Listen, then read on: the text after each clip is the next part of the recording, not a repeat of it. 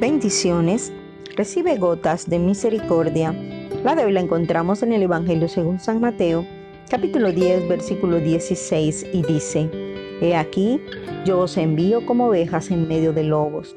Sed pues prudentes como serpientes y sencillos como palomas. En este pasaje, Jesús declara una verdad que en muchas circunstancias de nuestra vida olvidamos. Y no solo eso, la negamos. Cuando nos acercamos a Dios y decimos estar con Él, pensamos que nada malo nos debe ocurrir.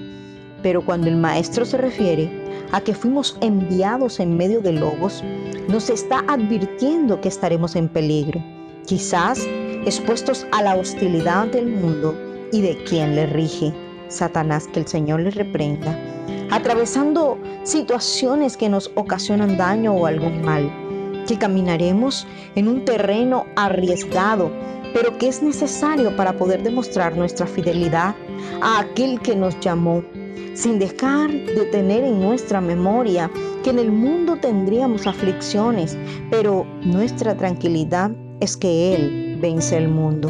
Otra de sus recomendaciones tiene que ver con el comportamiento en medio de esta condición. Nos invita a usar la prudencia, esa en la que muchos escaseamos, y nos da como ejemplo a un animal que más de uno no mira con buenos ojos, pero que al final tiene mucho que enseñarnos, siendo la serpiente un animal con un órgano termosensible que diferencia la temperatura de los cuerpos extraños y luego la compara en su pequeño cerebro para luego atacar su presa. Tiene un sistema nervioso sensible bien desarrollado, algunas con una vista excelente y otras ciegas, pero lo pueden reemplazar con su olfato agudo y pueden detectar lo que hay a su alrededor, además de su movimiento con la lengua, que percibe olores y los lleva a su paladar. Son sordas al sonido emitido a través del aire, como también a los sonidos de otras de su especie, pero perciben a través de vibraciones en el suelo. Es necesario ser sensibles a la presencia de Dios y tener el discernimiento espiritual desarrollado para descubrir las artimañas del maligno. Necesitamos aprender a aplicar la palabra y meditar en ella para no actuar a la ligera e incurrir en errores. Si nuestra visión nos falta o por el contrario estamos bien adiestrados en ella, ¿qué importa? Si nuestro oído, nuestro olfato y nuestro corazón puede ser guiado por el Espíritu Santo, quien no se equivoca y nos lleva a un feliz término. Pero lo más grande es que nuestros oídos sean cerrados a las maldiciones de otros y aún del mismo enemigo, como a los comentarios que te dañan y te estancan. Percibe a través del Espíritu de Dios junto a tu espíritu las directrices para tu vida. Y también recuerde no podemos dejar de lado la humildad de la paloma.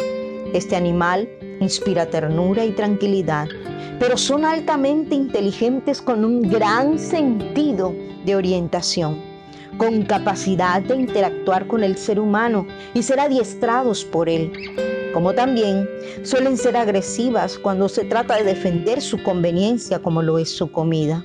De estas es necesario aprender a mantener la paz y la tranquilidad que solo Dios nos puede dar, aún en medio de la crisis, activando nuestra inteligencia para la toma de decisiones, sin perder el norte, orientados y guiados por nuestro Dios a través de su palabra, sin perder ni distorsionar el real llamado de Dios para nosotros y con gran capacidad de interacción con el Ser Supremo que es el Todopoderoso, quien nos adiestrará para una vida mejor.